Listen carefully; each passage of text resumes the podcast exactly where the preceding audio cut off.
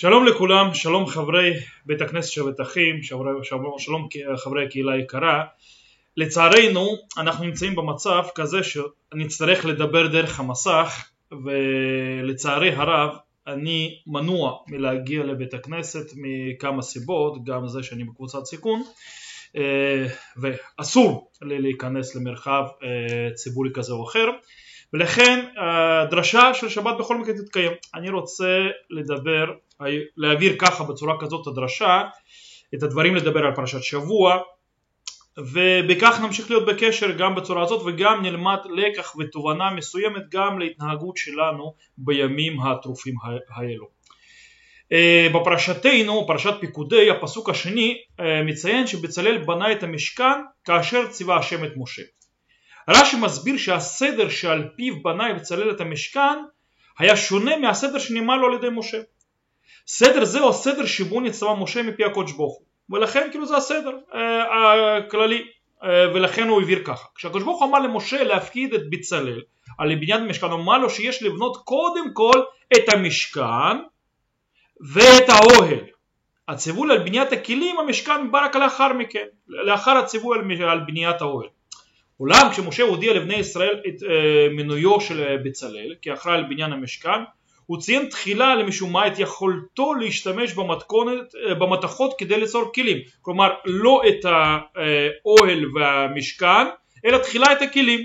ורק אחר כך ציין את כישרונו של בצלאל לנצל את החומרים לבניין השלט של המשכן. אז רש"י במקום מספר את הדיאלוג שהיה בין בצלאל לבין משה המסביר מדוע שינה בצלאל מהסדר שנאמר לו על ידי משה. כך אומר רש"י, רש"י שם אצלנו בפרשה אומר כאן הדברים הבאים כי משה ציווה לבצלאל לעשות תחילה כלים ואחר כך משכן. אמר לו בצלאל מנהג העולם לעשות תחילה בית ואחר כך משיב כלים בתוכו. אמר לו משה בצל אל היית כי בוודאי כך ציווה לקדוש ברוך הוא. כלומר משה רבינו הרי אמר תחילה לבנות אה, כלים ואחרי זה את המשכן. אבל בצלאל את השינה תחילה בנה את המשכן ואחר כך את הכלים וגם דיבר ואמר כפי שמציג את רש"י שתחילה בונים את הבית אחרי זה מכניסים את הכלים. אמר לו משה רבינו בצלאל נכון אתה בצל אל כלומר אתה באמת מבין ובוודאי כך ציווה אותי הקודש ברוך הוא. השאלה היא מדוע מבינים משה ובצלאל את סדר בניית המשכן באופן שונה כפי שמשה מסר אותו וכפי שבצלאל אומר איך לעשות. העניין הוא שראייתו של משה היא ראייה של איש הרוח. הוא מארגן את חלקי המשכן השונים לפי דרגת חשיבותם, כלומר לפי דרגת החשיבות, כך הוא בונה את זה. מכיוון שהכלים הם בעלי חשיבות מרכזית לעבודת המשכן, שהמשכן והעול, והעול משמשים להם רק ככיסוי, והעיקר זה כלים, לא האוהל עצמו.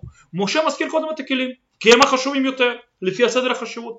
בצלאל לעומתו מסתכל על הדברים מנקודת מבט של איש המעשה.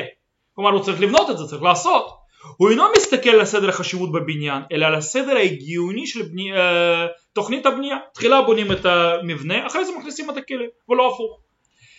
אה, כאיש רוח מייצג משה את אלו שסדרי עדיפויות רוחניים שלהם מסודרים ומוגדרים. משה מתמקד במרכיבים, במרכב, במרכיבים שנראים לו חשובים יותר מאשר האחרים. הוא מתייחס בהתאם למרכיבים, בהתאם, בהתאם לכך למרכיבים שיש להם חשיבות פחותה מכך. בצלאל, לעומתו, כאיש המעשה, מכיר את הפרטים הטכניים ויש ביכולתו לעמוד במשימה שניתנה לו.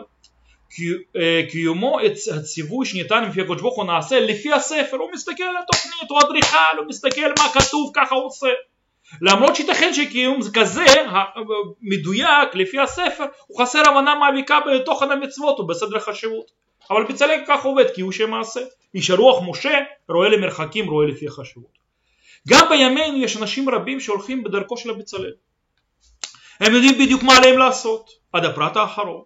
אך אנשים ההולכים בדרכו של משה קשה יותר למצוא אנשים שיש להם יכולת להסתכל ברספקטיבה נכונה על מעשיהם להבין את אלה החשובים יותר ואלה החשובים פחות. בעיה זו ידועה, אה, מפורסמת, ובעיה זאת רלוונטית במיוחד לאנשים שדתם מבוססת בעיקר על הספרים.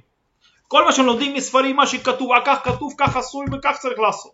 ולא לחיים אה, במחיצתם של, השומר, של גדולי ישראל, של שומרי מצוות אחרים וכו'. כלומר הם לומדים את היהודה על פי הספרים ולכן הם לא יכולים להגדיר כאילו מה נכון יותר, מה חשוב יותר ומה חשוב פחות.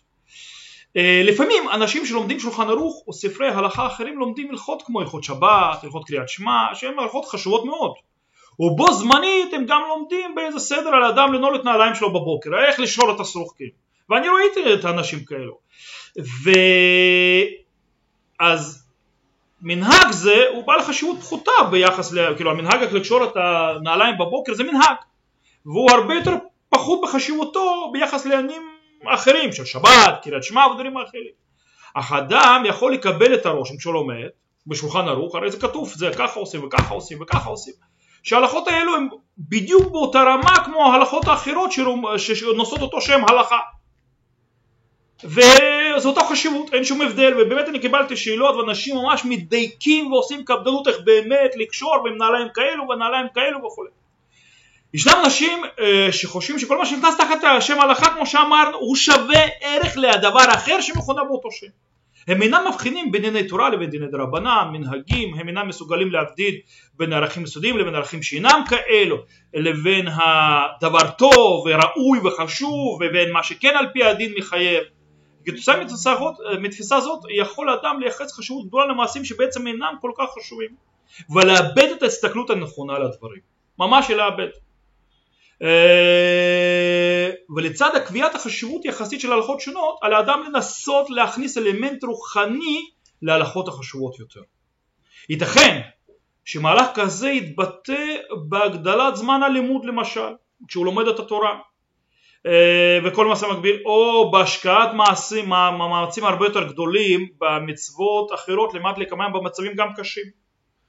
מצבים קשים, אנחנו נמצאים עכשיו גם במצב לא הכי פשוט שיש, אה, במצב של המגיפה ובידוד וריחוק במובן מסוים, הגבלות שקיימות בשביל אה, למגר את הנגיף. אבל המאמץ הזה כזה משמעותי אפילו אם קיום המצווה לא תתבצע כפי שהיא אמורה להתבצע, להתבצע במצב הנורמלי. לדוגמה, אני אביא מה שהביא מורי ורבי, הרב עמיטל זכר צדיק וברכה, שהוא סיפר בזמנו שהוא היה בשואה במחנות עבודה אה, בהונגריה אה, הייתה לו חולצה, חולצה שהיא נגיד ככה הייתה קצת יותר נקייה מהחולצות האחרות בחלקים. למרות שהייתה רחוקה מאוד מלהיות נקייה במובנים של ניקיון של היום והוא היה כשעה לפני שבת לובש את אותה חולצה, היא הייתה מלוכלכת למעשה אבל היא יותר נקייה מאשר החולצה האחרת, אחרת שהייתה לו וזה לא היה לבוש לא רגיל לשבת בכלל בדרך כלל במצבים הנורמליים שהיה לפני השואה. אבל הפעילות הזו מבחינת רב מיטל הייתה מאוד מאוד מאוד משמעותית. המשמעות הלבוש הייתה, שהוא הייתה רגיל, הוא היה רגיל ללבוש בשבת בדרך כלל, היה, אה, החולצה הזאת הרבה יותר חשובה מאותו לבוש. הרגיל. כי למה? כי הוא עשה את הכל כדי לתת את הפן הרוחני, את פן האמיתי למצב הלא נורמלי. במצב הלא נורמלי, ולכן זה כל כך חשוב. וזו הפעולה היחידה שיכול הרב עמיטל לעשות אז, לפחות ללבוש חולצה קצת יותר נקייה מאשר חולצות אחרות. אה, ואז לאדם באמת צריך לשוב להתעלות, להתעלות כזו, גם כאשר יש ביכולתו לקיים את כל חלקי המצווה. לא רק במצבים הלא נורמליים, אני עוד אגע עכשיו בסוף כאילו העניין של המצב הלא נורמלי. והיה והוא חש באופייה של המצווה עליו להתמשמש בתחושה זו על מנת לעורר מן ההתלהבות הזו את חייו היומיומיים. בכל מצווה ומצווה. תמיד תמיד תמיד. ובשביל זה צריך לבנות סדר עדיפויות רוחני אמיתי באמצעות הפחת רוח בחלק מהמצוות הללו נוכל באמת ללכת בדרכו של משה רבינו איש הרוח ואם אנחנו ניגע קצת באמת למציאות שלנו המורכבת שאנחנו חיים בה, אנחנו עכשיו נמצאים במצב לא פשוט בכלל, מצב לא נורמלי. מצב לא נורמלי כאשר אנחנו צריכים להדר בדברים שלא כתיקונם.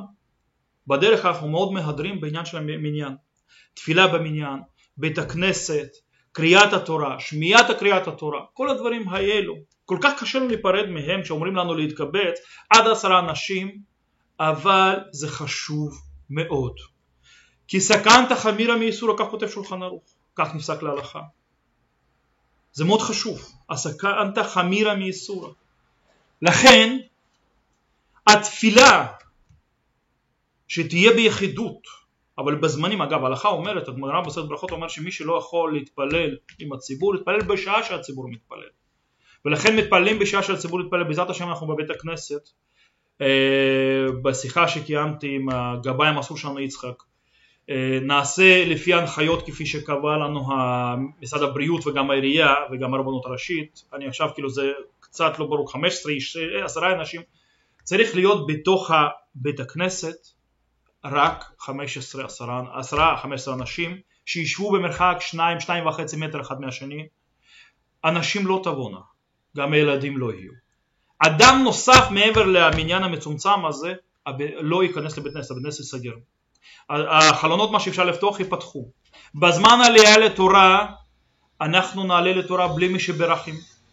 אף אחד לא יעמוד ליד בבימה אלא כל אחד מי שצריך לעלות הוא יעלה יברך ובעל קורא יקרא והם שניים שיעמדו על הבימה וגם עדיף שלא ינשפו אחד לשני שלא יתשו ולא ישתעלו אחד על השני. יש אמנם שפוסקים שאומרים שאפשר להקל ולהגיד שבן אדם שעלה יברך וירד אחר כך ויעקב מהחומש. הרב מיכה אמר שאפשר לסמוך קצת על הקודש ברוך הוא ולפחות שני אנשים אבל קריאה מהירה לא למרוח את הקריאה קריאה מהירה כפי שצריך ויורדים. יורדים לא עומדים הרבה ביחד ואין אנשים שעומדים ליד הבימה ליד אנשים. לא להתקהל גם על הבימה. אה, אה, זה עדיף. וכולנו כל הקהילה ואני גם יחד איתכם נתפלל בשעות שמתפללת הקהילה. שאנחנו מצטרפים לאותה תפילה ביחד כל אחד בביתו ואנחנו נהדר. התפילה שלנו בבתים שלנו מתוך ההסתכלות אנחנו יכולים לעשות כפי הספר המניין מאוד חשוב כפי שזה כתוב ומשמרתם את נפשתכם זה מופיע בהלכות שבת שם בסוף בעניין רפואה וכולי וכולי אה, וחמיר סכנת מאיסור זה כתוב שם. אבל לכל המניין זה עיקר התפילה וכל הדברים האלה לא זה בדיוק הדרך של בצלאל איש המעשה זה נכון אבל אנחנו רוצים להידבק בדרכו של משה רבינו שהוא איש הרוח. אנחנו מסתכלים על הפנימיות הרוחנית של המצוות. בונים סדר עדיפויות סדר עדיפויות שנהיה בריאים שנוכל לשמור שבתות הרבה שנוכל להתקדם הלאה הלאה בחיים שנעצור את המגפה ובכך אנחנו צריכים גם לא לבוא לבית הכנסת. חוץ מהמניין המצומצם שצריך לשמר ואנחנו מצטרפים אליו בשעות ובזמנים שהם זמנים מחוץ, אה, בזמן, שאנחנו מתפללים בזמן שבית הכנסת מתפלל, אבל כל אחד בביתו, ושם צריך להתפלל עם כל ההתלהבות, עם כל הכוח, עם כל העוצמה שיש בתוכנו. ובעזרת השם מהתפילות שלנו, שאנחנו נעלה על פי הסדר העדיפויות שלנו, לפי דרך משה רבינו שהוא איש הרוח, אנחנו, הקדוש ברוך הוא ירחם עלינו וימגר את הרעה הזאת ויעבור הזעם הזה במהרה בימינו ושנוכל כבר בפסח הזה לשבת על זבחים ועל השלמים ולשמוח ובחבורה ולכל אחד אה, בביתו ולא דרך המסכים נדבר אחד עם השני. אז בעזרת השם שנהיה כולנו בריאים וניפגש והכל יהיה בסדר בעזרת השם. שיהיה לכולנו שבת שלום